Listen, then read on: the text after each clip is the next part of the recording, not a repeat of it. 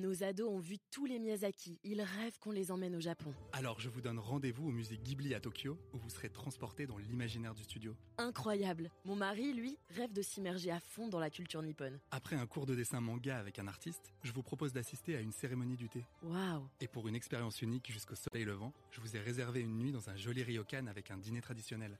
Je nous y vois déjà. Avec Marco Vasco, ne rêvez plus, vivez votre voyage l'esprit libre. Au rendez-vous sur marcovasco.fr pour imaginer votre prochain voyage sur mesure. Les podcasts du Figaro. Nous respectons votre vie privée. Avec votre accord, nous utilisons des technologies pour stocker et accéder à des informations personnelles. Vous pouvez retirer votre consentement à tout moment. Ce genre de texte, vous les croisez chaque jour ou presque en naviguant sur Internet, et ça depuis mai 2018. Comment je sais ça? Parce que mai 2018, c'est la date du début de l'application d'un texte de loi européen, le RGPD. Je suis sûre que vous avez déjà vu ce sigle plein de fois dans les articles du Figaro Tech. Il signifie Règlement général de protection des données, et ce texte de loi s'applique à l'ensemble des sites Internet accessibles depuis l'Union européenne. Le RGPD fait partie de notre quotidien d'internaute, et ses effets sont concrets. Par exemple, au début de l'année 2023, les autorités italiennes se sont appuyées sur ce texte pour suspendre temporairement l'accès à ChatGPT en Italie.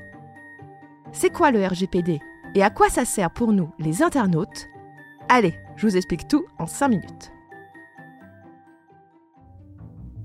Bienvenue dans Question Tech, le podcast du Figaro qui répond à vos interrogations sur les nouvelles technologies.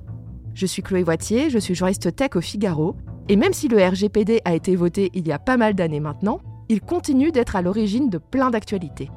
Je vous propose donc de revoir les bases de ce texte.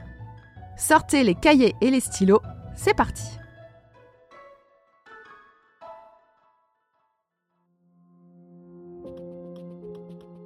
Aujourd'hui sur Internet, une grande partie des sites et des services sont totalement gratuits. Et vous connaissez le refrain, si c'est gratuit, c'est vous le produit. Le produit, ce sont vos données personnelles. Votre identité, votre email, vos déplacements, vos goûts personnels, vos achats, etc. Ces informations sont captées, analysées et constituent des fichiers clients qui peuvent être revendus. Si ce que l'on appelle l'économie de la donnée était un match de foot, alors le RGPD serait l'équivalent du coup de sifflet de l'arbitre. Si nous sommes le produit, alors nous devons avoir notre mot à dire. C'est là l'intérêt central du RGPD. Il donne le pouvoir aux internautes européens de dire non à la collecte de leurs données. Cette décision se prend site par site et elle est valable pendant six mois. Mais pour prendre une telle décision, encore faut-il savoir de quoi on parle. C'est ce que l'on appelle le consentement libre et éclairé. En clair, le RGPD oblige chaque site Internet à détailler quel type d'informations il collecte et dans quel but. Est-ce pour savoir combien de personnes visitent le site et quel est leur profil? Des hommes, des femmes, quel âge environ? Est-ce pour afficher de la publicité ciblée et donc plus rémunératrice? Est-ce pour proposer une expérience de navigation personnalisée?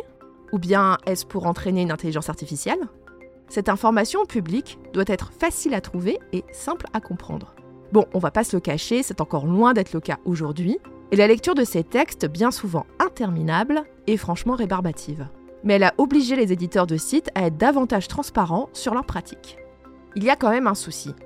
Quand l'internaute doit choisir s'il accepte ou non la collecte des données, bien des sites font tout leur possible pour cacher le bouton Je refuse. En France, la CNIL a dû taper du poing sur la table pour rappeler les règles du jeu et elle a distribué pas mal d'amendes, notamment du côté de Facebook, Amazon ou bien Microsoft. Le RGPD offre un autre droit aux internautes, celui de savoir quelles informations les sites internet détiennent sur eux et à demander leur suppression ou bien leur rectification. C'est un droit assez peu utilisé en pratique, mais au moins, il existe. Plein de professionnels vous diront que le RGPD est une horrible usine à gaz qui a compliqué la vie de pas mal d'entreprises. Plein de militants de la défense de la vie privée sur Internet vous diront aussi que la loi n'est pas suffisamment appliquée et que de nombreuses sanctions tardent à tomber. Mais si ce texte est loin d'être parfait et n'a pas atteint tous ses buts, il a permis une prise de conscience collective importante. Même au nom du business, on ne peut pas faire n'importe quoi avec les données personnelles des internautes. Car les données personnelles, c'est aussi votre état de santé, vos empreintes digitales, vos opinions politiques, votre orientation sexuelle, votre situation financière.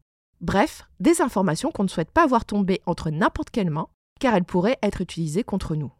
L'Europe a été pionnière avec l'adoption du RGPD, et près de 70 autres pays s'en sont inspirés pour concocter leur propre loi de protection des données personnelles. Bref, comme disait un vieux slogan, on n'a pas de pétrole, mais on a des idées. Si ce sujet vous intéresse, je vous conseille d'écouter en complément les épisodes de Question Tech sur C'est quoi les données personnelles et C'est quoi les cookies. Bonne écoute Cet épisode de Question Tech a été réalisé par Astrid Landon avec Louis Chabin à la prise de son. S'il vous a plu, partagez-le autour de vous et abonnez-vous à Question Tech pour ne pas rater nos prochaines publications. Vous pouvez retrouver Question Tech sur le site du Figaro, mais aussi sur Apple Podcasts, Spotify, Deezer et vos applications préférées de podcast. Et n'oubliez pas, dans la tech, il n'y a pas de questions bêtes. À bientôt!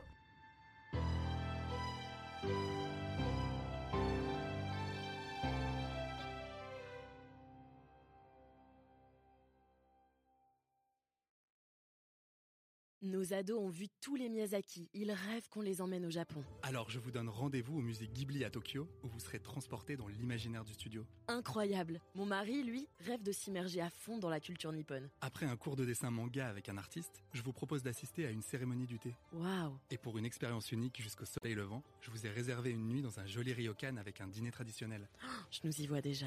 Avec Marco Vasco, ne rêvez plus, vivez votre voyage l'esprit libre. Au rendez-vous sur marcovasco.fr pour imaginer votre prochain voyage sur mesure.